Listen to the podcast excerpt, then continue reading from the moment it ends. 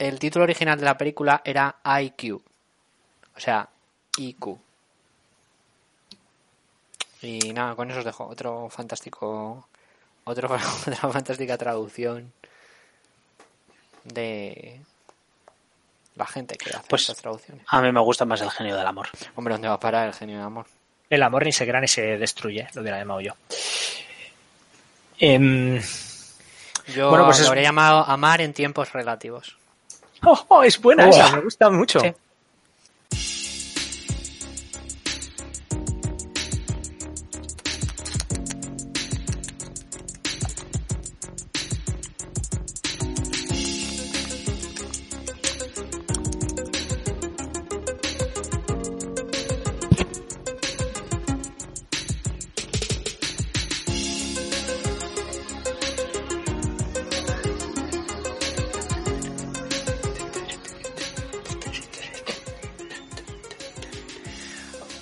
Buenas tardes, buenos días, buenas noches, depende de donde nos estéis escuchando. Eh, esto es Sócrates versus Ninja, son las cinco y media de la tarde de un domingo 31 de mayo 2020. Eh, cinco y media en territorio peninsular español y parte del territorio insular. Vamos, cinco y media la zona que está cerca de Portugal y esas cosas. Cinco y media en Madrid, que es lo que importa. eh, como todo en este país. Todo lo que importa está en Madrid. Cinco y media también en Asturias, donde se encuentran mis queridos compañeros Rodrigo García Roch Muy buenas, guapis. y David José Brenes. Brenes. Buenas tardes. Pues eh, yo soy Diego. Eh, esto, como decía, es Sócrates versus Ninja. Hemos vuelto, para bien, para mal, para regular, con nuestro capítulo episodio número 10, que vamos a seguir dedicando a la filosofía de la ciencia. A tope, ¿eh? Con la filosofía de la ciencia. Estamos. Eh, estamos a tope con las pandemias, estamos a tope con eh, el racismo sistémico en Estados Unidos. Estamos a tope con que la única forma de, poner astronautas por parte de la NASA sea eh, mediante una empresa privada. Everything is awesome. Pero, pero no, todo va a ser cosas reguleras. Eh, por ejemplo, mm, yo estoy muy guapo. Es decir, si me pudierais ver, tendréis que saber que estoy muy guapo. Doy fe, doy fe. Muchas gracias. Diego Bre- Brenes también se ha cortado el pelo hace poco, pero es verdad que Diego va así con una camisa como medio militar, cuello abierto, enseñando pecho palomo. Muy bien, yo, yo estoy muy contento, la verdad. Y la camisa Yo- tiene, pa- tiene, tiene palmeras, o sea, tiene un color verde militar, pero tiene Pero palmeras. son, son tor porque es para eh, Para el camuflaje. camuflaje en Ah, Hawái, por ejemplo. Es- Claro. Yo te miro y no sé si eres tú, eres una cebra con... con... Una cebra Manchas con una camisa de palmera. ¿Qué tendría que decir Darwin eh, si yo fuera una cebra con eh, palmeras? Pero antes de que respondas a esa pregunta, que espero que no respondas, eh, y antes de que comencemos este capítulo, me gustaría hacerle una pregunta a Roch, que es la siguiente. En nuestro último episodio cambiamos el tipo de intro, una cosa así como más dinámica, más juvenil, menos radiofónica, más podcastera. Eh, ¿Qué te gusta más? ¿El estilo anterior o ese nuevo estilo? A mí me gusta más el nuevo estilo. Mm, mm, a lo mejor no tanto por el formato en sí, sino como porque empieza con una tontería. Y, y creo que ya sitúa, ya da contexto, ¿sabes? Para no, para no venirse muy arriba con el podcast, ¿no? Además, encima ahora que estamos con la mandanga esta de la ciencia y tal, no sé cuánto, empezar relajados. Entonces eso me, eso me gusta. Ok. Me parece una buena razón. Brenes, ¿tú, ¿tú tienes alguna opinión al respecto? Eh, no, ya sabes que yo no tengo muchas opiniones al, al respecto de nada. A mí me hace gracia lo empezar con una tontería, pero porque, porque soy así, no... Por, por nada en particular. Que sí, como dice Roch, que sepan a qué, a qué se viene, ¿sabes? Si pasas del minuto dos, pues pues es que querías esto. Pues sí, sí, está bien, está bien, racionalizado. Hablando de racionalizaciones, hablemos de la filosofía de la ciencia. Roch, nos agradaría un montón que nos hicieras un resumen o dónde estamos y sobre todo de qué vamos a hablar hoy. Bueno, de qué vamos a hablar hoy.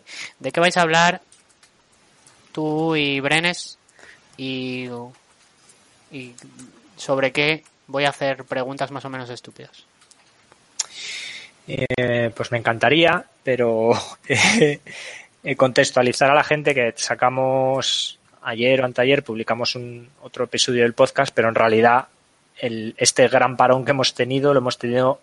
Este es el primer capítulo que grabamos después. Y tampoco creas Sí. que me acuerdo muy bien. Sí, vamos, llevamos sin grabar. Eh, ¿Cuánto llevamos sin grabar? No sé.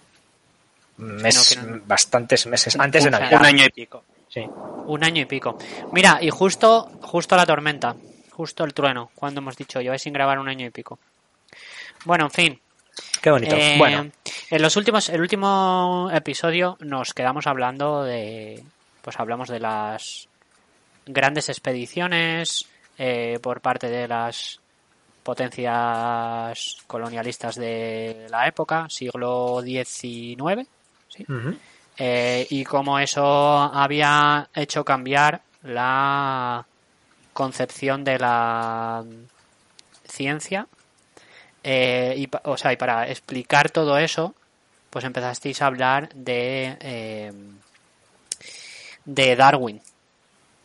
¿Vale? Y cómo su teoría de la evolución era un ejemplo, si no el primero, como era un gran ejemplo de, de esta ciencia como, como era como la habéis llamado vosotros, me pareció súper interesante. Iba a decir no reproducible, pero eso es mentira, porque si no, no sería ciencia también. Pero eh, ese cambio de todo, de ya no, ya no puedes apreciar lo que está sucediendo, lo que te está contando la comunidad científica con tu eh, experiencia, experiencia personal.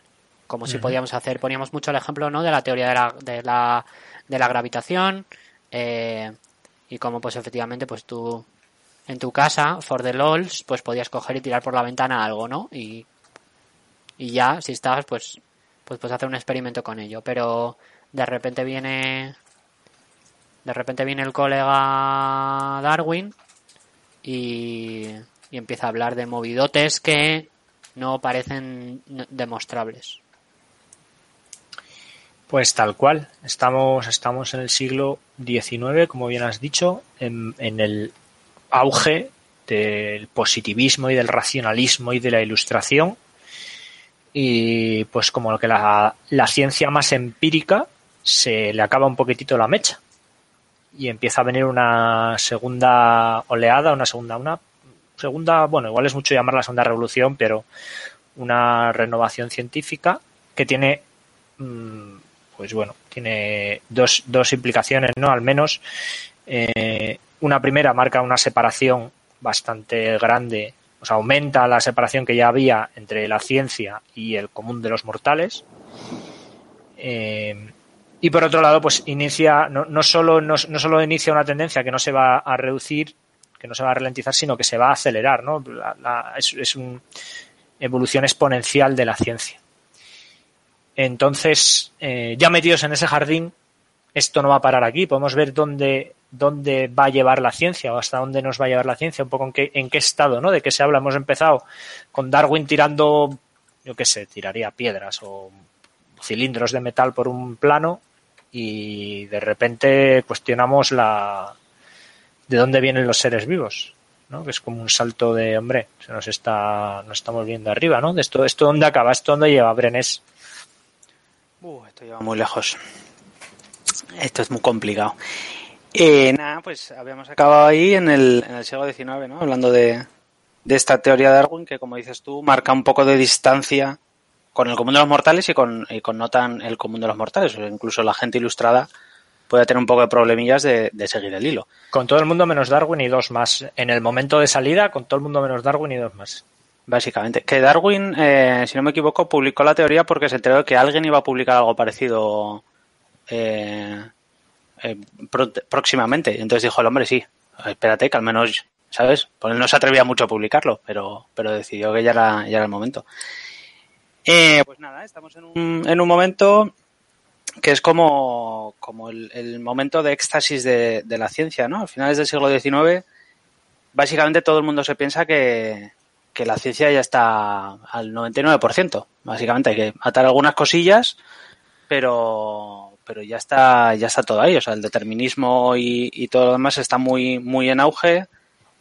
Y, pero eso, eso lo he leído en las notas y me flipa un poco, ¿no? O sea, el, mm, eh, eh, soy consciente de que había este, este optimismo científico, en, cierto grado, porque bueno, también está en los románticos y tal, pero bueno, incluso los románticos pensaban que la ciencia lo iba, pero joder, vale que teóricamente en física y tal se tuvieran muchos avances, explicaran muchas cosas, pero sabes, veías muchas cosas en el universo, la gente se seguía muriendo de enfermedades, ¿sabes? No, sé si es que había una disociación entre las cosas que conseguía la ciencia y lo que, ¿sabes? Como que solo importaba la ciencia teórica y tal, pero esta idea de la ciencia está acabada, digo, hostia, pues se me acaba de morir un niño de polio, no sé yo qué estáis acabando. Ahí hay una, una de estas, mm, eh, uno de estos vías, es que siempre me sale la palabra en inglés, nunca me sale la palabra en español, pero uno de estos sesgos, sesgos cognitivos, que es el de no saber que no sabes las cosas que además no me acuerdo cómo tiene un nombre, creo que es eh, alemán el nombre, no sé. Eh, que es un poco el rollo de si no sabes, que hay muchas cosas que no sabes, a ti te parece que ya lo dominas todo de la hostia. ¿Sabes? Y, bueno, pues en, en, Twitter y en todas estas. ¿Es el Donning-Kroger Effect? Eh, ese, ese. Ah, eh, entonces, en, al finales del siglo XIX pasaba un poco eso. E incluso el tema de las enfermedades y tal, eh, la sensación de la comunidad científica era que, estaban a punto a puntito de a puntito de caramelo. O sea, en, 20 años nadie moriría de enfermedades. Eh, empezaban los primeros, pues me imagino que medicamentos y tal, que serían como muy primitivos, pero, pero parecía como que se podían empezar incluso a controlar las enfermedades, y era la hostia. Era, joder, o sea, esto lo estamos petando. Y en ciencia, en, las ciencias más físicas, eh, tampoco quedaba tanto por saber, porque tampoco se sabía mucho del espacio. Por ejemplo, el, concepto de que nuestra galaxia no es la única, eso es bastante relativo, eso es del siglo XX. Reciente, ¿no? Eh, sí, reciente. Eh, del siglo XX y, no de los primeros años del siglo XX. Y entonces había muchas cosas que era, ya está, o sea, con que sepamos estas dos cosas más, eh, todo esto está, todo esto está controlado. Sí que había problemillas.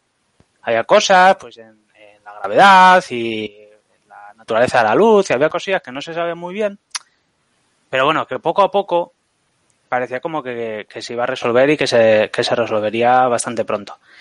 Es llamativo, pero si lo piensas, eh, hasta hace, bueno, me imagino que ahora ya no, pero hasta hace unos cuantos años eh, o unos cuantos meses, ese tipo de entusiasmo eh, científico-tecnológico estaba presente en nuestra sociedad ahora mismo la sensación de que incluso las enfermedades a base de terapias génicas y todas estas cosas iban a terminar, eh, está, estaba ahí.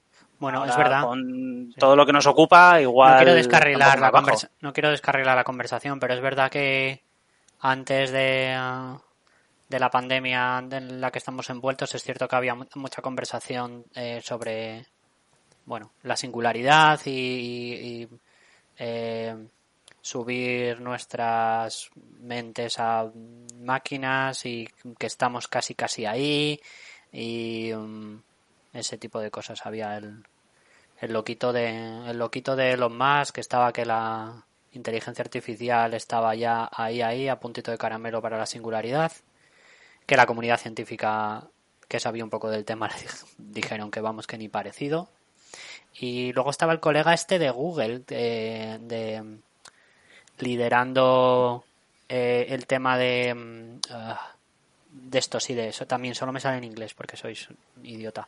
Eh, upload eh, la conciencia a una máquina. Hmm.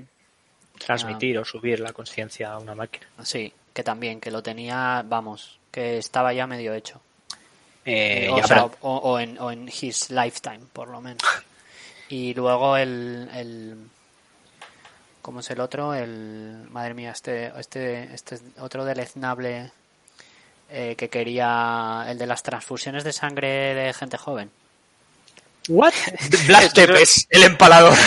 No, hombre, no conoces a ese tío. Es un tío súper famoso en, en el mundillo de la inversión de Silicon Valley. Eh, que yo no, no sé si llegó a hacer negocio, pero por lo menos tanteó un montón el terreno de. Sí, o sea, de, de eh, transfusiones de sangre de gente joven y sana a, a, pues a gente como él para alargar su alargar su vida.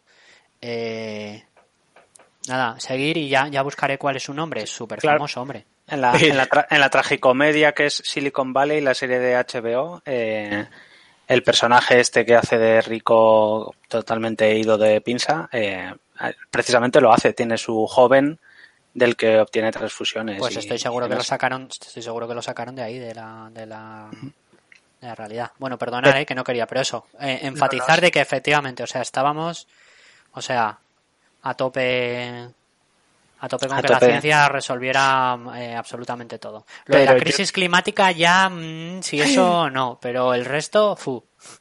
Yo Bueno, con, entiendo- con otro planeta ya estaba. Ah, es verdad, es verdad. estaba Eso lo dijo el de planeta, es Amazon. cierto, es Eso lo dijo el de Amazon, es verdad. El Bezos. cilindros en el espacio.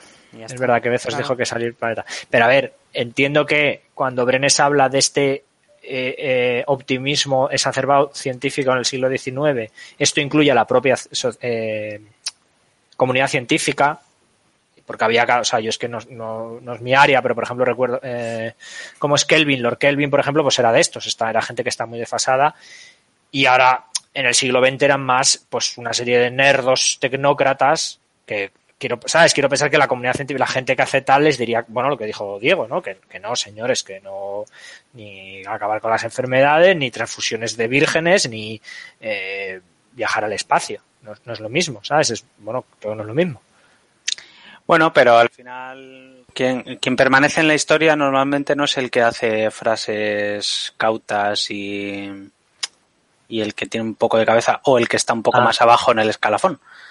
vale te Eh, La, seguramente lo que dices tú y lo que hemos dicho en, en- en muchos programas que hablamos como si eh, la narrativa nos lleva a hablar de las cosas de manera un poco simplificada de, de esto es lo que la ciencia sabía y como si todos fuesen a una, ¿no? Y, y no es así.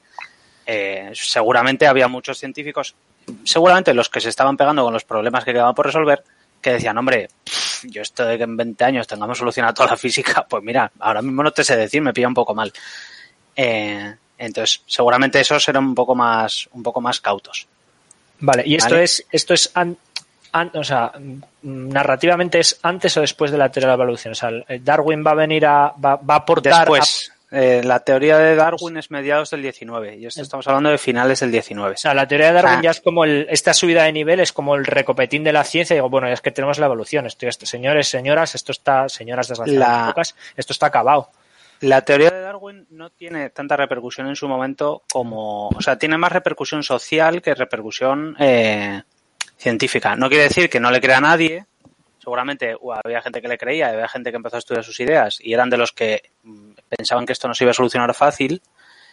Pero igual que le pasó a Mendel con, con la genética y demás, eh, y ya veremos, igual que le pasa a Einstein, eh, hay ideas que, que tardan en tomarse en serio y, y reflotan, reflotan años después. ¿Vale? Entonces, a finales del siglo XIX, sobre todo porque la física y la matemática son los que más han, han hecho evolucionar la, la ciencia y la sociedad a base de evolucionar la ciencia. Eh, y la física parece bastante resuelta y la matemática también, eh, pues está esta sensación de, pues en cuanto nos pongamos en las cosas biológicas, al final las cosas biológicas son cosas físicas, como la física va a estar resuelta, las cosas biológicas seguro que se resuelven muy temprano. Y, y nada, en, en esas estamos eh, O sea con un... Por, por poner un par de ejemplos, ¿no? Eh, aquí, eh, a, a- a principios del siglo XX, tenemos a, a- Bertrand Russell intentando escribir un tratado que fundamente todas las matemáticas, ¿sabes? Él opina que, que las matemáticas son eh, un lenguaje universal y objetivo y, dice, pues esto lo llevamos a los axiomas básicos y puedo explicarlo todo, ¿no? Una especie de mm, libro prácticamente mágico, prácticamente místico. Sí, en esas está toda la comunidad matemática. Podemos empezar por ahí. Está toda la comunidad matemática y, y en concreto hay, hay un alemán que es eh, Gödel, Kurt Gödel, eh, que no sé cómo se dice, lo he dicho así de manera rara para que parezca que, que sé cómo se dice, eh, que está convencido de que, de que él lo tiene, que le dedica cinco años y él escribe el tratado definitivo de principios matemáticos. Y lo hace, escribe, eh, o sea, le dedica no, igual no más cinco años, igual unos poquitos más, y escribe el tratado eh, fundamental de principios matemáticos para descubrir que las matemáticas eh, son, es un sistema incompleto de, de reglas. Eh, Uy, al lo, que se trataba, lo que se trataba de demostrar, o que toda la comunidad matemática daba por supuesto que se iba a demostrar, era eh, las matemáticas se autojustifican a sí mismas. ¿Vale? Es, las matemáticas es el reino de la objetividad. Es, no hay nada más objetivo que eso. Incluso la física, te puedes imaginar un mundo en el que la física se comporta de manera distinta. Pero uno y uno son dos. Y no hay, no hay ningún universo en el que tenga sentido que uno y uno no sean dos. Y, y en, en, esta piedra construiré mi iglesia, ¿no? A partir de la objetividad de las matemáticas, eh, lo que se establece es la objetividad de, de todo lo demás.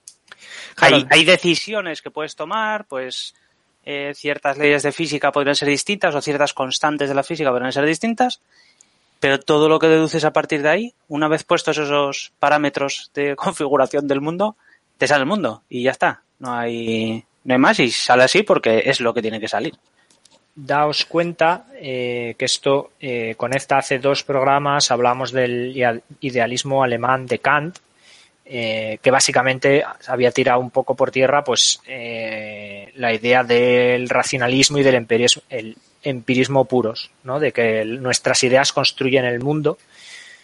Y entonces los filósofos y los científicos siguen a la greña de, pues entonces podemos o no saber la realidad, hay una realidad objetiva, es todo subjetivo, y aquí es cuando todo el mundo, o bueno, no todo el mundo, pero una gran parte se abraza a las matemáticas como algo que es ideal, es una idea de las matemáticas, pero es una idea supuestamente objetiva, universal e indiscutible. Es digamos como la última frontera. No podemos saber nada, espera, espera, sí, podemos saber las matemáticas. No, no, lo que acaba de decir Ben, las matemáticas siempre funcionan matemáticas siempre funcionan y estas están basadas en unos principios reales, pues en juntar cosas, ¿no? Yo tengo dos naranjas que son dos entidades y las junto y tengo do, una más uno y, y, eso es universal y de hecho en, en, en, este optimismo matemático científico a principios de siglo es cuando nace bueno, cuando nace no mentira, pero cuando se crea el lenguaje lógico moderno, ¿no? Todo, todo, cuando se crea como un, una metaestructura matemática que que va más allá de, de, las propias matemáticas o de la aritmética para explicar el mundo, pues al final es la lógica, ¿no? Lógica de predicados, lógica de tal, lo que hace es explicar el mundo en términos matemáticos y pretendidamente objetivos. Exacto, pues. No, no, perdón, perdón, ya está. Solo no, quería no. decir si, si, podemos avanzar. O sea, con, sí. lo, que estaba, con lo que estaba contando Brené, sí. Vale, pues eh, nada, el, el, la primera de las cosas que se piensa que se, que se puede, que se puede hacer es eh, eso, eh, demostrar que efectivamente las matemáticas son, es un sistema que se explica a sí mismo. Y ese es el, no es el primer fallo del siglo XX, pero es una de las primeras grandes crisis de, del siglo XX cuando Gödel eh, descubre que no, que, que, en base a una serie de axiomas y a, y a las operaciones aritméticas, siempre vas a necesitar unos axiomas para, para explicarlo todo, ¿vale? ¿Qué quiere decir esto? Que esos axiomas están eh, elegidos de manera arbitraria, ¿vale? No, nada demuestra que esos axiomas deban ser así y podrían ser todo lo contrario. Aclaración, axiomas son aquellas Perdón. cosas que das por sí, hechas, son... pero no, sin, o sea, no, no, no, tienes pruebas para ello. O sea, son tan evidentes que no necesitan demostración. Exacto. Ok. Que claro, eh, para, nos, para el común de los mortales muy bien, pero para los matemáticos no y para los científicos en general que algo sea obvio no quiere decir nada. Uh -huh. Si no se puede demostrar es que depende de la experiencia y la experiencia como hemos visto es bastante poco fiable. Entonces, eh, pues es una, un torpedo a la línea de flotación de, de la matemática eh, totalmente totalmente absoluta, ¿vale? Y, y, es un torpedo del que las matemáticas salen salen bastante, bastante poco favorecidas, porque, bueno, durante años eh, se intenta ignorar esos resultados hasta que se ve que no, que no se pueden ignorar.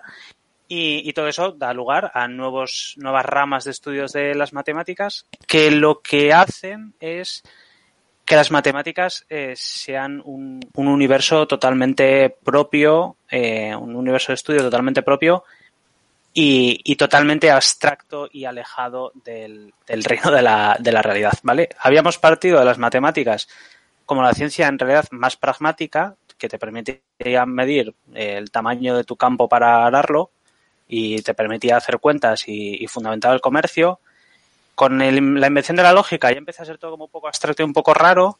A partir de aquí, las matemáticas se convierten en lo que, bueno, en lo que son las matemáticas hoy, ¿vale? Que escuchar una charla de divulgación de matemáticas a cierto nivel puede ser realmente complicado. Sí, por poner un, ejemplo, sin irnos a topología de múltiples dimensiones y tal, es en esta época otro golpe que tiene que ver con el principio de, de incompletitud, perdón, que estaba comentando Brenes ahora, es la teoría de infinitos. No hay nada más abstracto ni más alejado de tal que la teoría, ¿sabes? Daos cuenta que la cuando trabajas con infinitos tienes cosas como que puedes restarle a un infinito otro infinito y te sale otro infinito distinto. ¿Qué, qué, qué, qué significa, señores matemáticos, qué significa esto? Puedes, puedes, puedes restar un. Eh, o sea, estoy un poco. Mi, mis conocimientos de, de cálculo, asignatura que tardé en aprobar eh, hasta que me gradué, básicamente. Eh, están un poco están un poco oxidados. ¿Hay varios, ¿Hay varios infinitos o, o, ha sido como un poco...? Sí. No, no, o sea, tú por defecto infinito decir que más, más abstracto, o sea, lo que me parece, lo que me parece súper abstracto y tal, o sea, lo del concepto, igual es simplemente porque lo hemos lo he estudiado y tal, y entonces llega un momento que lo entiendes. O sea, abstracto me parece lo de las topologías, esas de 11 dimensiones y su puta madre, perdón. Y las cuerdas, la teoría de cuerdas y esa historieta, eso sí me parece loquísimo. Claro, o sea, eso es directamente, es que, o sea, ya no son cuatro dimensiones, no es espacio más tiempo, es eh, las dimensiones que necesites para que se ajusten la, las matemáticas. Es totalmente incons, incognoscible para. O sea, no eso, eso sí. Que, que para el, para... el, infinito sí me parece, pero bueno, repito, ¿eh? igual es. Eh, igual tengo un. Un, un bias, una. Como, joder, mira que acabamos sesgo, de decir la palabra. Sesgo. Gracias. Igual tengo un sesgo de, de saber lo que es y por lo tanto me parece un concepto asequible. Eh... El, el, concepto de infinito sí, pero eso es lo que te decía, límites, por ejemplo, tú, hay, hay, infinitos de distintos tamaños. Y eso ya no tiene tanto sentido. Okay. Pero bueno, que da igual, que las matemáticas se van totalmente del, del, del plano físico del que se suponía que explicaban Exacto, y se convierten en una construcción eh, lógica y abstracta del ser humano que encima ni siquiera eh, ni siquiera es demostrable, parece arbitrario. ¿Vale? O sea, nos hemos inventado estas matemáticas, pero por lo que parece podríamos habernos inventado otras matemáticas. ¿Vale? Y ese es, eh, es, es, un concepto ultra, ultra extraño. Claro, cuando, cuando se habla de contactos con otras civilizaciones y demás, que en Hollywood son, pues son todo esto muy simple, son todos eh, antropomorfos y demás, eh, estamos hablando de que en otro sitio, otra civilización, podría tener unas matemáticas que a nosotros no nos dijesen nada. Mm. ¿Vale? Se supone que de alguna manera acabarían llegando a los mismos constructos, a, a, las mismas conclusiones, por así decir, pero tampoco tiene muy, tampoco tiene por qué, porque, porque se podría llegar a otras cosas. ¿Vale? Bueno, Entonces. No, no, perdón, nada, nada, nada. Estaba pensando cómo, cómo solucionaron eso en el, en el Golden Disc de, de la Voyager. Pero. Nada, nada, que no quiero, no quiero descarrilar. Vale. Eh, Golden Disc de la Voyager y tal, por si alguien no lo sepa, es una eh, sonda espacial que se lanzó hace la, no me acuerdo cuándo se lanzó, ¿sabes? Se lanzó en los 80, 60, por lo menos, me parece. 60, 60, 70, ¿no? Wow. Eh, y incluía en un disco eh, de oro uh, pues un montón de conocimiento sobre la humanidad y tal, no sé cuánto, y una de las cosas que incluía era como una especie de operaciones matemáticas básicas y algo así. Claro, o sea, lo que se supone que, aunque es cierto que, que las matemáticas podrían ser distintas, es más probable que las matemáticas sean comunes y que otras cosas que hemos construido sobre ellas, como física, química, etcétera, sean distintas. Ajá. Pero el concepto de 1 más 1 igual a 2, como, como otras civilizaciones no tengan eso, tampoco vamos a poder hablar demasiado, ¿sabes? Mm, Ok. eh, Ya, vamos, ya. A, vamos a tirar un poco a lo que podemos manejar. Sí, sí, sí, sí, entiendo, entiendo. Entiendo. Pero bueno, la, la conclusión un poco del, del tema, porque además tampoco puedo hablar mucho de Godel y demás más de cinco minutos sin que se note que no tengo mucha idea, eh, es que las matemáticas, eh, primero, se empiezan a alejar, o se empiezan, no, se alejan un montón de, de lo que es la realidad física, de algo que sea fácilmente explicable a la gente, ¿vale? Al nivel que incluso nosotros, personas con estudios universitarios y con, y con cierta cultura o interés por estos temas, eh, nos puede costar mucho seguir una charla eh, a nivel divulgativo de ciertas cosas de geometría y álgebra y demás. Y, y por otra parte, que esa gran piedra de la verdad sobre la que se fundamenta todo parece que ni siquiera es tal. ¿Vale? Y ese es, ese es uno de los primeros, o ese es uno de los, de los grandes eh, golpes que se lleva la ciencia a inicios del siglo XX. Estamos hablando ya de los, de los 30, ¿vale? de 1930. Antes de eso, tenemos otra que, que es puramente de la, de la física, que es eh, la aparición de, de Einstein y de su teoría de la relatividad.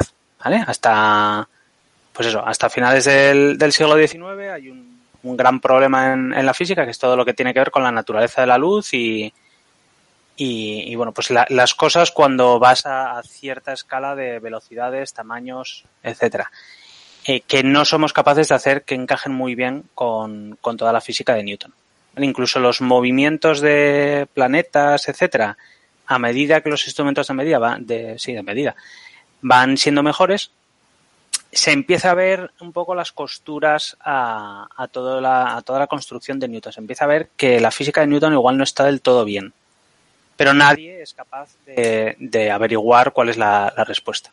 Se supone que, como una vez que des la respuesta, se, se acaba la física. Pero nadie es capaz de hacerlo. Y, aquí es cuando llega Einstein y, y lo que hace es eh, poner, en, poner en jaque una de las de, bueno pues una de las principales eh, uno de los principales axiomas de, de, la física de Newton vale que es la naturaleza del tiempo. Eh, nuestra experiencia diaria es que el tiempo o, o, que el mundo es como un gran teatro no como un, un gran cine. Todos tenemos nuestras escenas por separado pero todo transcurre en el mismo marco temporal eh, Einstein viene a poner esto un poco en, un poco en duda. ¿Vale? Además con unos ejemplos que eh, a mí una vez que me los explicaron gráficamente se, ve bastante, se ve bastante bien. Eh, Einstein lo que, lo, bueno, el, el, gran problema de la luz es que parece que siempre se mueve a la misma velocidad, da igual hacia, hacia dónde. ¿Vale? ¿Cómo se, cómo se soluciona esto en física pre-einsteiniana? Pues los físicos inventan un, un medio en el espacio un éter, lo llaman, un, medio físico por el cual se mueve la luz. Y ajustan este medio físico para todas las observaciones que tienen. ¿Cuál es, la, ¿Cuál es el problema con la luz? El problema, bueno, tú vas en un coche, ¿vale? Y lanzas una pelota a 10 kilómetros por hora. Si la lanzas hacia adelante, ¿vale? Es obvio que desde fuera vas a ver que se mueve más rápido que el coche. Si el coche se mueve a 100 y tú lanzas la pelota a 10, vas a ver que se mueve por delante del, del coche a 110. Si la tiras hacia atrás, vas a ver que la pelota se sigue moviendo hacia adelante, pero más despacio que el coche. Entonces parece como que queda por detrás del coche a 90 kilómetros por hora. El problema es que si haces eso mismo con la luz, eh, la luz se mueve a la misma velocidad independientemente de hacia dónde la lances y parece que el movimiento relativo que tú tengas da igual para la velocidad de la luz. Tú enciendes una linterna y la luz siempre se mueve a la misma velocidad. Pues brujería, eso no, a la hoguera. Eso no encaja para nada con la, con la física de, de Newton. ¿Cómo se lo inventan? Pues inventan que hay un éter que hacia adelante tiene más rozamiento que hacia atrás, bueno, una serie de, de características, ¿vale? ¿Cuál es? Hay, hay, un éter que tiene más rozamiento hacia adelante. Estaba, se estabais haciendo aguas ya ahí, ¿eh? Señores, sí, señores um, científicos, estabais no ahí. Está, no, estaba, no estaba muy trabajado, no estaba muy trabajado. Eh, el, el, el tema aquí es que nadie sabía muy bien qué era, qué era lo que qué era lo que pasaba. Entonces eh, llega Einstein y, y se inventa, no utiliza la misma manera de que Darwin, de yo hago experimentos a partir de que me invento una historia, sino que Einstein se apoya en las matemáticas. ¿Vale? Coge esas eh, matemáticas abstractas que hemos hablado, de que ya empiezan a hablar de varias dimensiones, de cuatro dimensiones, cinco dimensiones, tal. Coge eso, lo aplica a, todo el problema de la luz y dice, oye, pues a mí esto me, a mí esto me encaja. ¿Vale? Si resulta que el tiempo no es tan constante para todo el mundo, no es igual para todo el mundo, esto de la luz se explica bastante bien el solito. Y se inventa eh, lo que es la teoría de la relatividad eh, especial, que es la, la, primera de las, la primera de las dos teorías que, que se inventa. Eh, causa una gran conmoción porque efectivamente funciona muy bien. ¿Vale? En, en el mundo de la física funciona de, de, maravilla. ¿Cuál es el problema? Oh, di, di, ¿Qué vas a hablar? No, di el problema y, si, no es el, mismo, añado yo el mío. ¿Cuál es el, el, problema? Pues el problema en realidad son dos. Uno es que se basa en algo que está totalmente fuera de la experiencia cotidiana, que es eso de que el tiempo no es el mismo para todos. Y la otra, que se basa en un razonamiento matemático sin ningún tipo de evidencia para apoyarlo. ¿Vale? Pasamos de lo contrario. Esto es lo contrario de Darwin. En vez de tener eh, cosas para apoyarlo e inventarse la historia, aquí lo que hace es coger una ciencia bastante abstracta eh, que se está alejando un poco de las cosas del, del, día a día y aplicarlo al problema físico y tiene una solución, sin experimentos para, para probarlo. ¿Qué movida es esta? ¿Qué vas a decir, Roche? No, era eso, que o sea, tuvo conmoción eh, no, solo a nivel científico, sencillamente por, por, por, muy abierta que tuviera la gente la cabeza la comunidad científica, es el, básicamente lo que está diciendo es que el, el, el tiempo es una variable. O sea, esto es algo complicado en términos absolutos de, asimilar. ¿Sabes? Que, que, para dos personas, que es la aproximación más simple, el tiempo puede pasar de forma distinta. Es decir, que Diego y yo podemos ahora sincronizar nuestros relojes y en función de una serie de eh, situaciones físicas, vernos dentro de cinco minutos y para Diego han pasado cinco minutos y para mí diez, es una voladura de cabeza. Y y es importante, algo que, que, solemos hacer cuando, cuando nos metemos en estos conceptos es pensar que es una ilusión. ¿Vale? Simplemente que el reloj de Diego ha adelantado la hora con respecto al de Roch y ya está. Y no es así. Es que el tiempo en sí mismo ha pasado más lento. ¿Vale? Porque los relojes, al final, son constructos físicos. Están basados en materia. No es que el reloj tenga un problema. Es que el reloj más preciso del mundo atrasa o adelanta en este caso, en la teoría de la relatividad especial, según la velocidad a la que, a la que se mueva. ¿Vale? Eh, eso, mmm, claro, la teoría, la teoría requiere unos niveles de velocidad bastante importantes como para que se pueda probar fácilmente. O sea, esto ya no es ni siquiera hazte una vuelta al mundo, observa cómo han evolucionado los pájaros y de ahí saca tus conclusiones. Esto es pon un tren a caminar al 90% de la velocidad de la luz y entonces puedes empezar a ver cosas. Y eso nadie lo, obviamente, nadie lo podía hacer y nadie lo podía, nadie lo podía experimentar. Eh, básicamente lo que, lo que pasa en los siguientes, en los siguientes años es que un montón de físicos empiezan a razonar sobre cuáles son las, las consecuencias de esto y se empiezan a plantear experimentos a posteriori. ¿Vale? Pero es un poco como una, como una apuesta. Esto lo decíamos eh, en el último programa, creo, de, tú si tienes una teoría pero no tienes datos que la valen, oye, deja la teoría por ahí a ver si luego en el futuro nos sirve para algo. Pues esto es un poco parecido. No tienes manera de probar ahora mismo que todas tus, tus conclusiones son ciertas, déjalas por ahí y vamos a, vamos a ir viendo. Pero, vale, reiter, pero... reiterar eh, que esto no es que a Einstein se le ocurriera esto de la absoluta nada. Había una serie de huecos en lo que ya había establecido que esto de forma abstracta llenaba. ¿Sabes? Sí. No es llegó Einstein y dijo, pues más el tiempo relativo. ¿Sabes? Einstein, ¿qué ha fumado? No. Había fórmulas matemáticas, había experimentos teóricos, había una serie de cosas que Einstein dice, ostras, pues sí. De hecho, es que literalmente, si mal no recuerdo, lo que hizo es una variable que había en esas ecuaciones, una, perdón, una constante, que era el tiempo, convertirla en variable. Digo, hostia, si convierto esta constante en una variable, esto se soluciona. Otra cosa es que luego no se pudiera probar, que es cuando llega esto que dices de los experimentos a posteriori, pero que no es verdad revelada ni una idea feliz de Einstein, que, tiene una, una eh, tiene una concordancia. Exacto. Vuelve a ser eh, un poco un poco lo mismo que Darwin, lo que pasa es que Darwin se lo guisó y se lo comió él. Eh, Darwin vio el problema, Darwin se inventó un poco la, la solución. En este caso el problema era algo que estaba ahí. Einstein lo que hizo fue juntar las matemáticas con esos problemas e inventarse su historia. Y a posteriori es cuando se empezó a probar su, su historia, pero son pruebas independientes, o sea, ni siquiera él mismo probó su, su teoría o todo, toda su teoría. ¿Vale? Eh, claro, esto tiene unas conclusiones que, que están totalmente fuera de lo que el, de lo que el común de los mortales otra vez eh, puede, puede experimentar. ¿Vale? Estamos diciendo que la velocidad, eh, o sea, la luz tiene una velocidad máxima. Estamos diciendo que todo tiene una velocidad máxima. Eso está fuera de nuestro de nuestra experiencia diaria. Yo puedo empujar algo para que vaya cogiendo más velocidad. Si, si dejo de poder empujarlo para que vaya más velocidad es porque me falta fuerza. Pero si aplico más fuerza, esto va más rápido.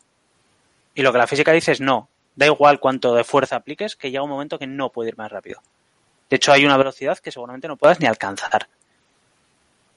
Y empiezan a aparecer eh, limitaciones al mundo. Eh, pues ya no hay acción instantánea a, a, a distancia, no hay, no, no, hay la posibilidad de que tú hagas algo aquí y afecte instantáneamente a Diego. Es imposible. Incluso esta conversación no afecta instantáneamente a Diego.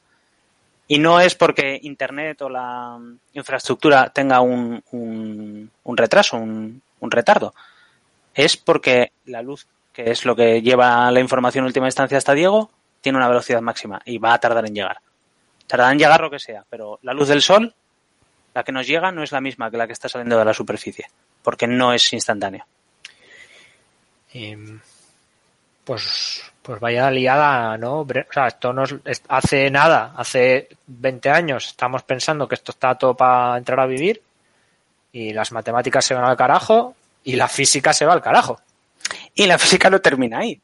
Eh, Einstein sigue pensando y se le ocurre eh, su teoría eh, general de, la relatividad, que es, pues eso, es una generalización, ¿no? Ya no es el, ya no es el movimiento lo que deforma el tiempo, sino que al parecer la masa deforma lo que él llama el espacio-tiempo. El conjunto del espacio y del tiempo se ven deformado por eh, grandes masas, rollo los planetas, las estrellas, incluso nosotros deformamos el, espacio-tiempo. Eh, ¿qué, qué, qué, ¿Qué quiere decir eso? Que los relojes no solo se atrasan porque tú vayas más rápido. Un reloj que esté en el espacio irá más lento que un reloj que esté en la Tierra, por ejemplo. Eh, sí, o sea, si, habla, si, hablamos de cosas que no se podían probar, pues imagínate, decir en los años 20, o en el 19, que es de la teoría de relatividad general, imagínate decir que algo que esté en el espacio va a ir más lento que algo que esté en tierra. Pues la gente obviamente eh, le vuela la cabeza. No tiene, no tiene nada con que, con que asegurarlo ni, ni nada por el estilo.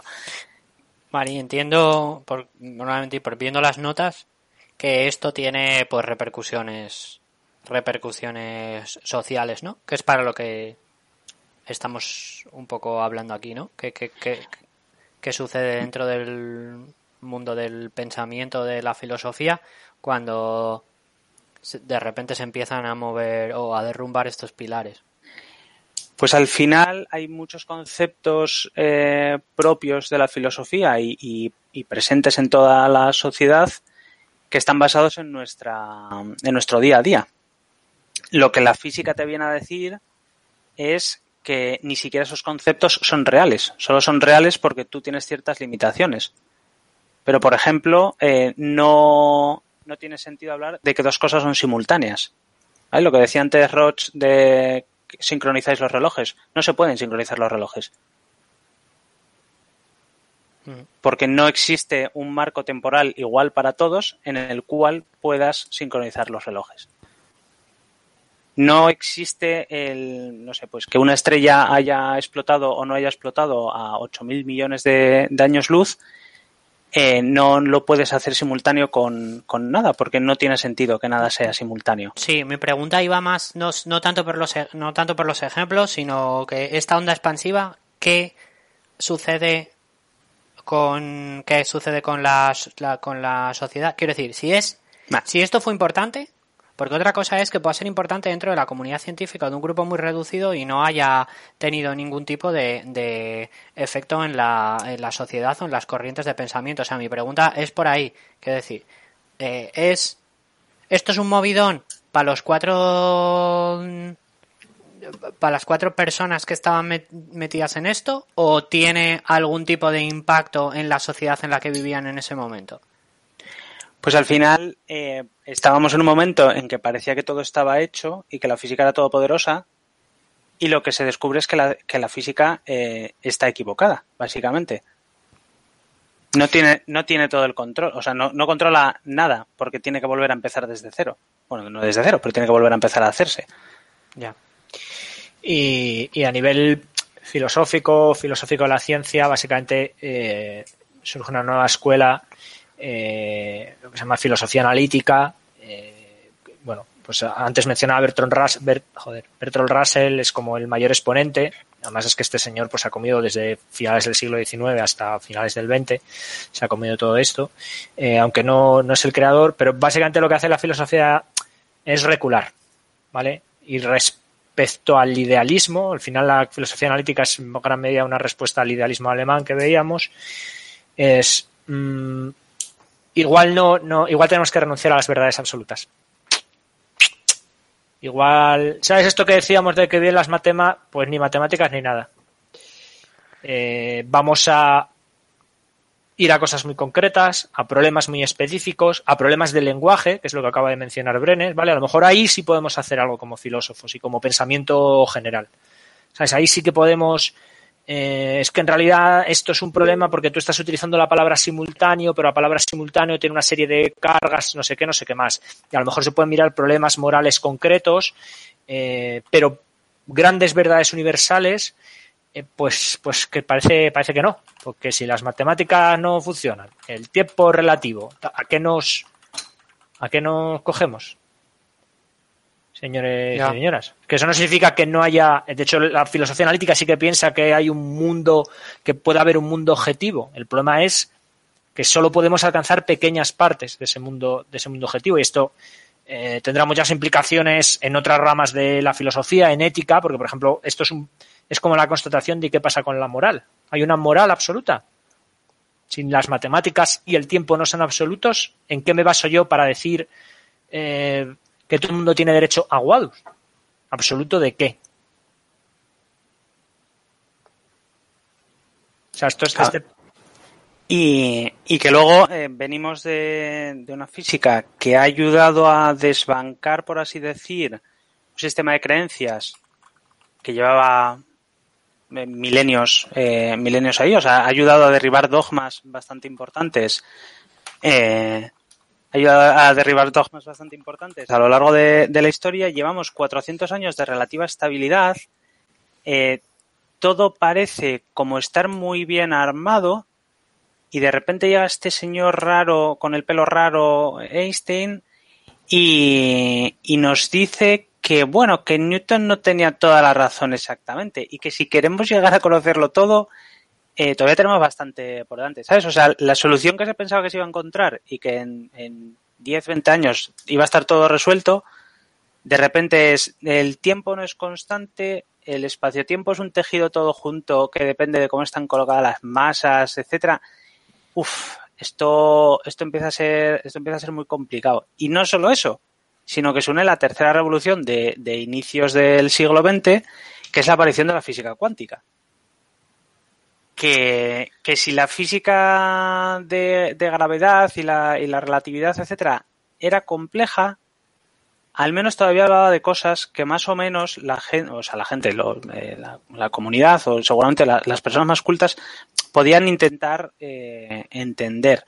La física cuántica eh, se pone a, a, dar unos detalles o a, hablar de una realidad microscópica que es aún más inaccesible para, para la gente. Vale, ya tenemos las matemáticas que se han ido a su rollo eh, totalmente separadas de, del público que, podía entenderlo.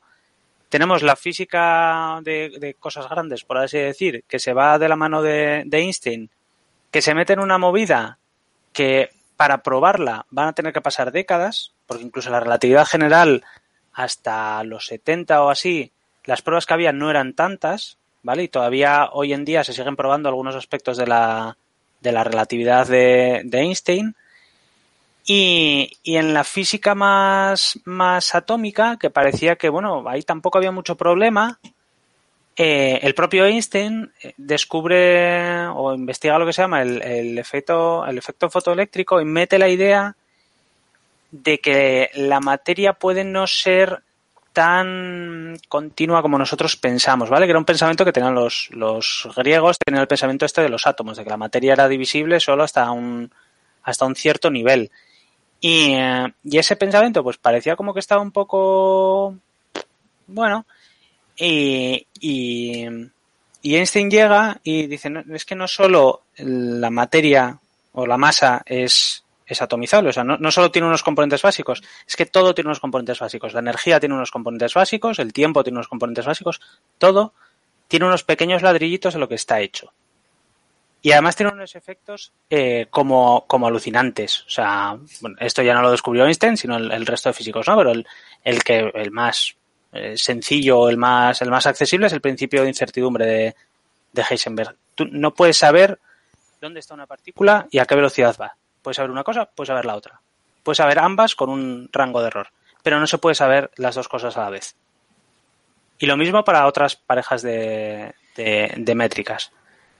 Y no, de nuevo, no es un error de los eh, de las herramientas o no es un error de algo que pueda solucionarse técnicamente.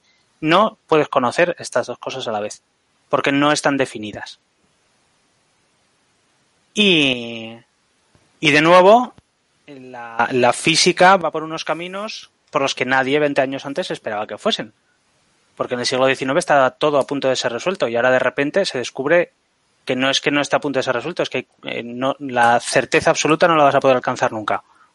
Mm, pues eh, vuelve a ser un poco vuelve a ser un poco intuitivo y además con unas explicaciones que, prácticamente nadie es capaz de entender ni siquiera dentro del mundo de la física. De hecho, explicaciones a las que el propio Einstein eh, reniega con, con, el paso de, de los años y, y, que llevan a diferentes interpretaciones de una misma teoría física, que esto es algo que nunca, nunca había pasado. O sea, ¿qué quiere decir que no se puedan medir las cosas? ¿Quiere decir que, que no puedo porque están ocultas en algún sitio? ¿Quiere decir que no puedo porque en realidad no existen como cosas separadas que se puedan medir? ¿Qué, qué, qué quiere decir todo eso? ¿Vale?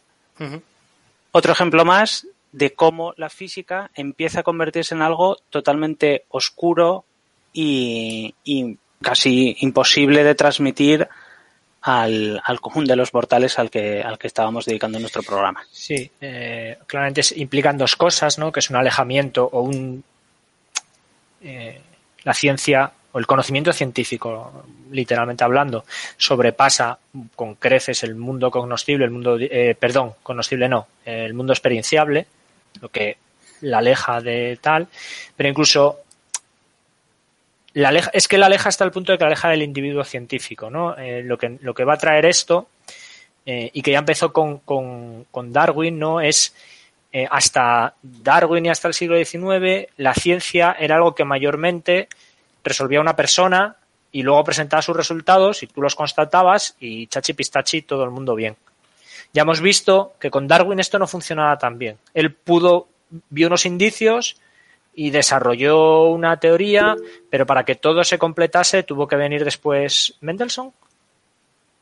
Bueno, el señor de los guisantes. Mendel. Y, sí, Siempre dices. Mendelssohn. Joder, ya. Pues Mendelssohn será el fío de Mendel que heredó el negocio familiar. Bueno, eh, tuvo que venir Mendel y, y, y de hecho eh, hasta que no llegó la teoría genética, eh, eh, era tan válida o, o, podía considerarse tan válida la teoría de, de, de Newton, eh, joder, estoy como una tella hoy, ¿eh? de Darwin eh, como la de que, que, los seres desarrollaban por necesidad. mira que he usado veces Lamarck. el de Lamarck, podría ser cualquiera de las dos. Con Einstein esto ya, en realidad hemos entrado en una etapa en la que aunque siga viendo a alguien y se sigue poniendo un nombre, porque alguien aparece primero y dice, ostras, y da una hipótesis, ostras, esto podría ser así, o una teoría, esto podría ser así, la ciencia se vuelve, mm, y corrígeme la palabra si no es apropiada, se vuelve extremadamente comunitaria. En realidad la teoría de la relatividad de Einstein, la idea Einstein, pero es la comunidad científica después de años la que la tiene que validar y meter dentro de un corpus mayor. Exacto. O sea, bueno, eso también es parte de, cómo evoluciona la ciencia en el siglo XX, ¿no? si ya en siglos anteriores hablar de personalidades individuales seguramente es un poco de trampa histórica, en el siglo XX es, una, es una locura. O sea, hablar de que Einstein, eh, o sea, Einstein en realidad inventa la teoría, pero, pero si no es por el resto de científicos que, que la validan, quizás intentando destruirla, eh, no, no hubiese sido, o sea, nunca, se hubiese impuesto, nunca, nunca habría sido algo a lo que se hubiese prestado atención. ¿vale? Y, en, la, en el siglo XX se presta mucha atención, o sea, la ciencia, la, física, todos los avances, bueno, que vamos a contar, si la Segunda Guerra Mundial eh, tiene el, ejemplo absoluto, ¿no? De energía igual a masa por c cuadrado. Eh, es, un, es un esfuerzo muy comunitario. Y de hecho, la física cuántica que la, inicia Einstein, Einstein reniega de ella y la, van completando otros. Digamos que el, conocimiento científico o la validez del conocimiento científico deja de estar a lo mejor en el método o en el libro concreto, sino al esfuerzo comunitario. Es algo emergente del esfuerzo comunitario, o sea, es una teoría, una hipótesis, perdón, una teoría es válida o es aceptable porque está eh, consolidada después de años en una comunidad científica que estado intentando validarla y sobre todo invalidarla. Ya. Entonces pasamos de una teoría, o sea, de teorías que básicamente puedes comprobar un poco más o menos en tu salón, eh, si eres un, gran noble que le da por estas cosas extrañas porque tienes mucho tiempo libre, eh, incluso cosas que podrían parecer más intangibles como leyes de magnetismo, tal, incluso eso tiene su referente físico más o menos inmediato, pasamos a tener toda la ciencia planteada en base a teorías que se sustentan en un constructo matemático muy complejo, muy alejado de, la experiencia inmediata y que para comprobarse pueden pasar décadas perfectamente y que incluso eh, enuncian cosas que no se sabe si son correctas o no. Por ejemplo, todos hemos oído hablar de agujeros de gusano, agujeros blancos, agujeros negros. Todo eso son eh, soluciones válidas de las ecuaciones de, Einstein. ¿Vale? Los agujeros negros eh, se, posturan como que tienen más posibilidades de, existir, pero incluso Einstein no estaba muy convencido de ello. Simplemente es que se empiezan a observar. Se observan agujeros negros y dice, hostia, pues esto sí que existe. Los agujeros blancos es una posibilidad matemática, pero no existen. Nadie ha observado un agujero blanco. Agujeros de gusano son una posibilidad matemática. Nadie ha observado un agujero de gusano. ¿Existen o son fallos de la teoría? O son interpretaciones de la teoría a las que no se deberían prestar atención? Empezamos a hacer preguntas que son muchísimo más extrañas y más alienígenas y que alejan aún más a la ciencia de la objetividad que se supone que tiene. Claro, pero es que lo acabamos de decir, que hemos. La ciencia en realidad, eh, bueno, la ciencia no existe, es un constructo, pero hemos ya hemos renunciado a esa objetividad. No nos, no nos eh, eh, podemos asumir, o, siendo muy optimistas en la existencia de una realidad, podemos aceptar o asumir que la ciencia puede hacer pequeños modelos o pequeñas predicciones de, casos concretos. Pero ya no estamos asumiendo en general que la ciencia explica una realidad absoluta y trascendental. La ciencia es una cosa útil que crea modelos que son válidos mientras sean útiles para crear y mantener modelos y para tener sí o no repercusiones de ingeniería, que muchas veces ni eso porque la ciencia base no los tiene. Exacto. entonces, eh, tenemos una ciencia que a inicios del siglo XX básicamente reniega de todos sus de todos sus dogmas eh, fundamentales, que se pensaba que no eran dogmas porque, ¿sabes? Somos científicos, esto es todo muy racional y muy objetivo pero se descubre que eran falsos y aún así el método científico consigue salvarse y consigue seguir avanzando a un coste que es el, aumento de abstracción y el aumento de complejidad en general de, la ciencia, ¿vale? La ciencia no se puede seguir haciendo como se hacía en el siglo XIX. Sí, y yo creo que eso es muy interesante, me parece muy interesante y muy bonito y, y, creo que marca una diferencia muy importante con la religión, ¿no? Eh, estas cosas, en una religión, eh, tenemos estos principios del, de, del, profeta Newton y de repente aparece un nuevo profeta, Einstein, y dice que todo eso es mierda. En una religión eso lo que suele producirse son cismas y produces una nueva religión y entonces luego tienes gente que sigue al antiguo profeta y gente que sigue al nuevo profeta. Y en general ahí en medio hay un montón de muerte. Eh, la ciencia ha seguido de forma continua el conocimiento científico, sin muertes concretamente por, por estos, ¿sabes? No, no, se mató, no hubo guerras ni eh, genocidios porque había gente que todavía pensaba que la luz se comportaba como una onda. Eh, eh, y poco a poco se ha ido renovando y esa gente pues ha ido siendo absorbida por una comunidad sin... O sea, lo que quiero decir es que sea, la comunidad se ha renovado, pero sin violencias, ni censuras, ni cismas, ni todas estas cosas que ayudan un poco a caracterizar ¿no? una diferencia entre una religión y, y, ciencia. ¿no? Como diría la propia religión, como diría el Evangelio, por sus frutos los conoceréis, ¿no? Pues, pues ¿por qué no son dogmas? Porque, pues mira, no son dogmas porque la comunidad que vive de ellos no los trata como dogmas. Hay gente particularmente que sí, gente que tal, pero lo que es la ciencia evoluciona de una manera no dogmática. Que eso no quiere decir que los científicos no sean dogmáticos, ¿vale? Bueno, habrá de todo. Es, que es una, es una diferencia. Los científicos al final son personas que toman sus decisiones y investigan en base a, lo que ellos creen que es correcto. ¿Vale? Lo importante es que es el método, el método científico y toda la comunidad científica la que va filtrando las cosas que funcionan mejor y las que no. Hoy en día hay gente que sigue pensando que la, gravedad de Einstein es incorrecta, que no es la teoría correcta. ¿Vale? Hay, hay, teorías que se llaman teorías de gravedad modificada y hay gente que sigue trabajando en, en ellos que creen que las, las cosas de, que resuelve Einstein en realidad se pueden resolver si la gravedad en ciertos sitios se comporta de otra manera.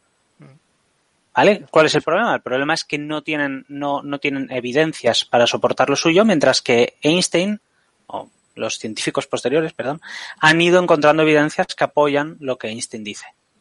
Pero como dice Roche, si mañana eh, se descubre que hay una teoría que, que explica mejor que Einstein eh, las cosas, pues se acabará, se acabará adoptando. Si es que de hecho los físicos no quieren otra cosa que destronar al maldito de Einstein si cada semana en, en, el periódico aparece Einstein tenía razón, la gente está hasta las narices. O sea, lo que quieren, que era lo que querían al final con Newton, al final del siglo XIX, era, joder, equivócate un poquito. No mucho, un poquito. Va, córtate. ¿Vale? La comunidad científica sigue avanzando en, en, ese, en ese nivel, a pesar de que lo que hagan los, los individuos propiamente dichos. De hecho, Einstein eh, tenía lo que llamaban el gran error de Einstein es que en sus ecuaciones eh, introdujo la, lo que se llama constante cosmológica. Sé que vas a decir por... el amor. No, pues es, es, una, es, un, es, es una un... peliculón. Es un pe... no me acuerdo cómo se llama la, la película aquella. El Einstein, el, el, genio del amor. El genio del amor. Ostras, de verdad. Además, uff. Perdón. Es, eh, es un, peli es un peliculón. Se, llamaba, ¿Se llamaba así o fue una de estas grandes traducciones españolas? Eh, no, no, es un peliculón, Brenes, pero es, es, es tierna, es, es cute. Ganó varios Oscars. Eh, bueno, como os decía, eh, Einstein es probable que sea una película problemática, además.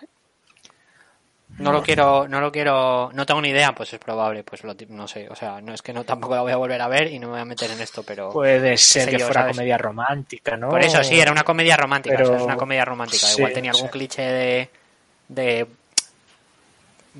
tienes que engañar a Tío, esta persona para que se enamore de Einstein, ti o algunas movidas así. Ese Einstein derrotó la física newtoniana. ¿Tú crees que va a tener clichés? Esa película no puede tener clichés. Vale, vale. Eh... Tiene Einstein. Eh, lo que os decía, introducen en sus ecuaciones lo que se llama la constante cosmológica porque no encaja dentro de sus creencias religiosas lo que le salían aquellas ecuaciones.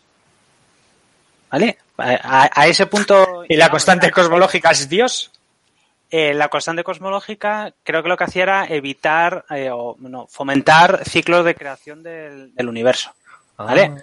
A él le salía como que el universo era demasiado estable y ahí no había ni creación ni hostias en vinagre. Y dijo, no, no, eh, ojo, eh, además de físico, soy, soy de lo mío. Y, introdujo ahí una, una constante. Eh, que ahora además se supone que tiene como sentido y tal. Entonces, bueno, es todo como bastante, bastante loco.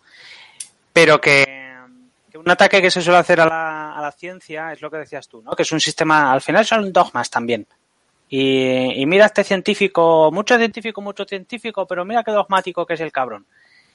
Las personas no importan tanto en el método científico. O sea, no importa que sea Einstein o que sea eh, otra persona quien, quien haga ese descubrimiento. De hecho, lo que suele pasar es que cuando se hace uno de estos descubrimientos siempre suele haber otro grupo a punto de hacer el mismo descubrimiento. Las matemáticas en las que se basa Einstein son matemáticas que ya había hecho Minkowski y había físicos explorando esa, esa posibilidad. Queda mucho mejor la historia del eh, empleado de patentes que contra toda contra viento y marea es capaz de derrotar a la física newtoniana. Pero el hecho es que otro lo habría inventado. Y lo mismo para, pues, para el ejercicio de las matemáticas y, y demás. Las personas concretas que hacen los descubrimientos no son tan importantes porque es a donde te lleva el, todo el flujo de la comunidad y del método científico. Mm. De hecho, es importante, ¿no? Ahí, mm, que no lo estamos comentando, estamos hablando solo sobre la evolución de la ciencia como si fuese una cosa aislada, pero tenemos que darnos cuenta de que todo esto es gracias a la propia ciencia, a los avances de ingeniería, el siglo XX, a partir de mediados del siglo XIX, es el, eh, una de las cosas que evoluciona exponencialmente es las comunicaciones y la educación en, eh, sobre todo en Europa occidental, ¿no? Pero bueno, en general en el mundo.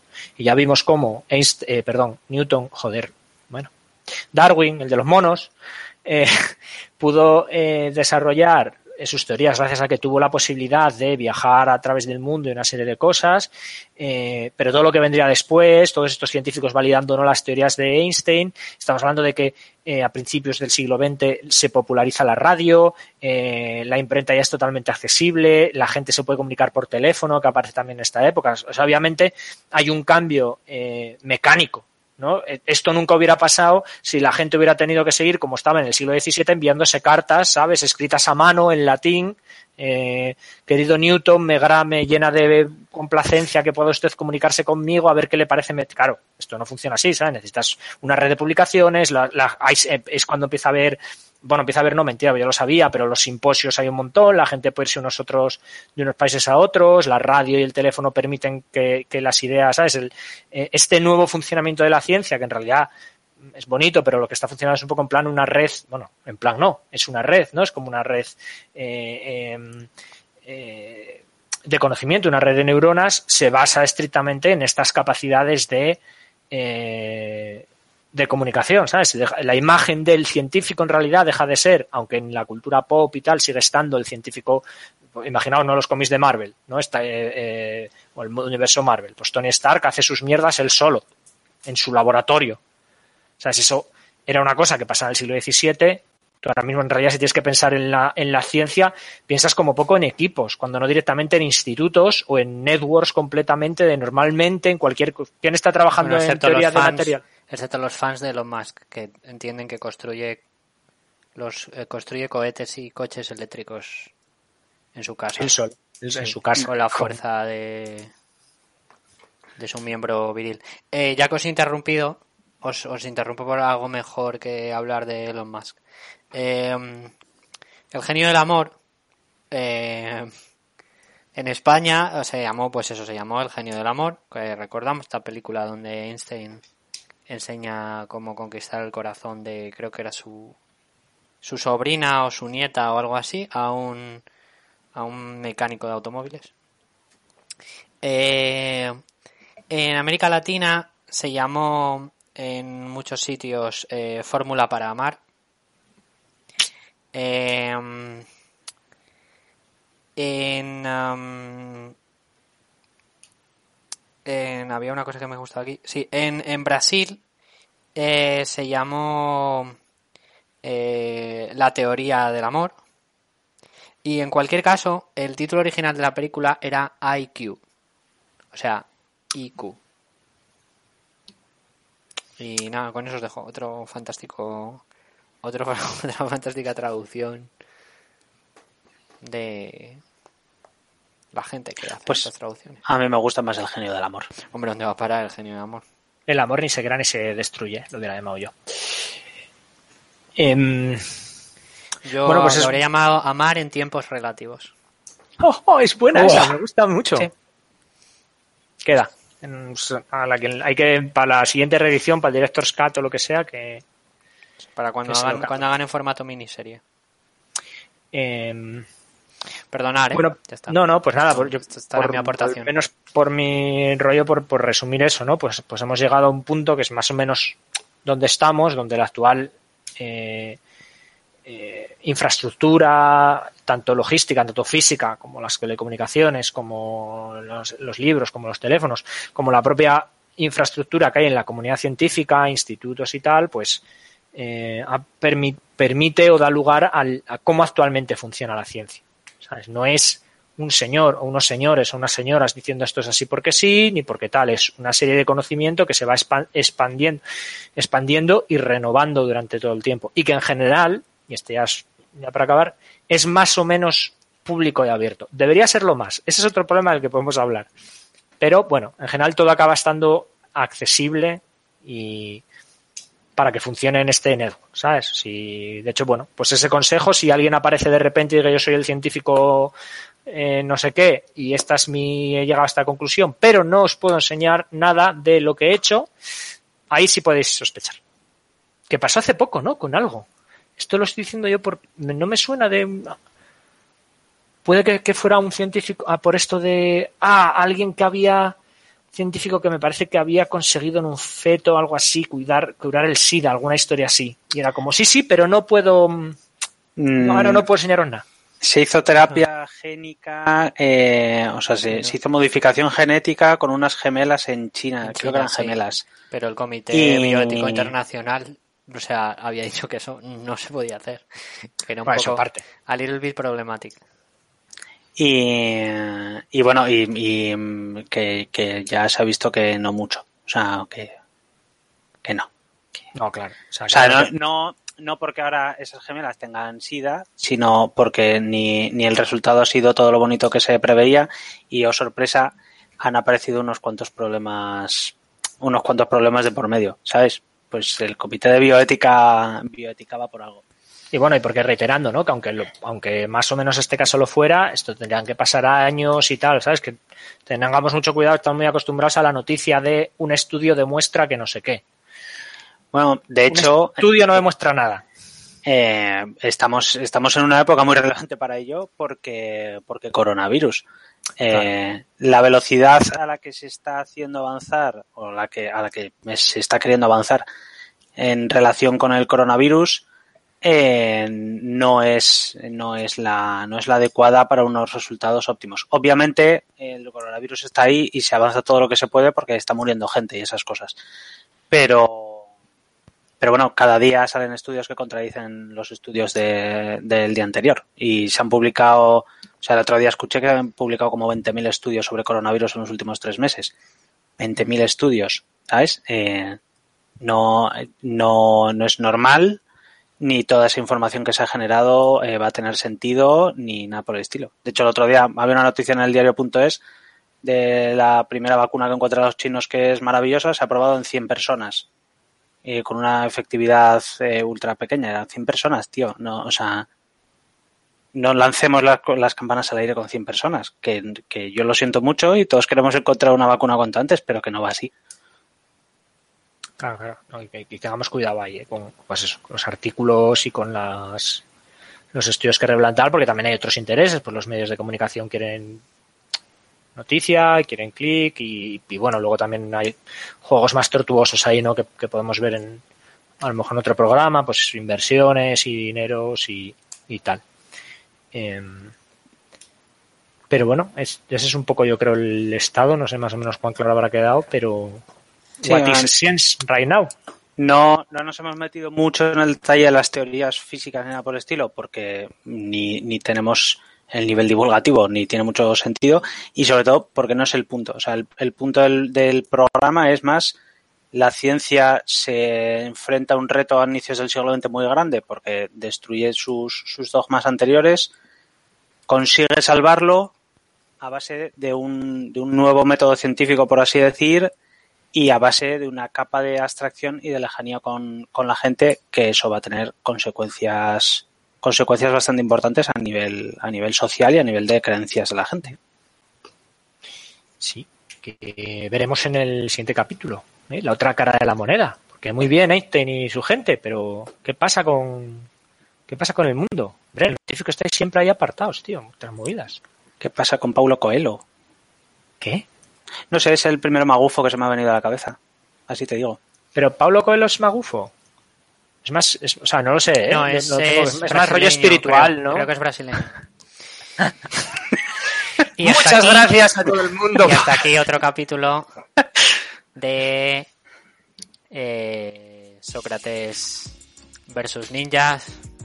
Ah, pues muchísimas gracias a todos los que nos habéis escuchado. Eh, y ya está. ¿Queréis decir algo a la audiencia? Pues yo estaba buscando que hace tiempo que no agradecemos desde aquí al autor o autora del Sí. temazo de introducción May the Course Be With You, que no sé, no me acuerdo de cómo, cómo se llama él, entonces prometo que para el siguiente... Ah, Computer Musical Starts. Ahí estamos, muy bien, pues gracias Computer Music All Stars. No All Stars como concepto, sino al grupo persona que ha hecho esta canción y que se llama así. Vale, em, yo quiero agradecer a toda la gente que durante este, este breve periodo de silencio em, pues nos ha animado a volver y nos dejaban comentarios y, eh, y cosas así. Eh, o sea, es más sincero aprecio porque, bueno, pues eso, porque lo, ap- lo aprecio de forma absolutamente eh, no, no irónica. Los, cada personita que nos dice que, que esto le ha gustado, de hecho cada personita que nos dice que lo ha escuchado, incluso nos ha escuchado, pero esto no me ha gustado, pero esto así, pero esto así, lo agradecemos un montón. Eh, y yo espero que en el, en el próximo programa eh, volveremos a volveremos a leer comentarios, ¿vale?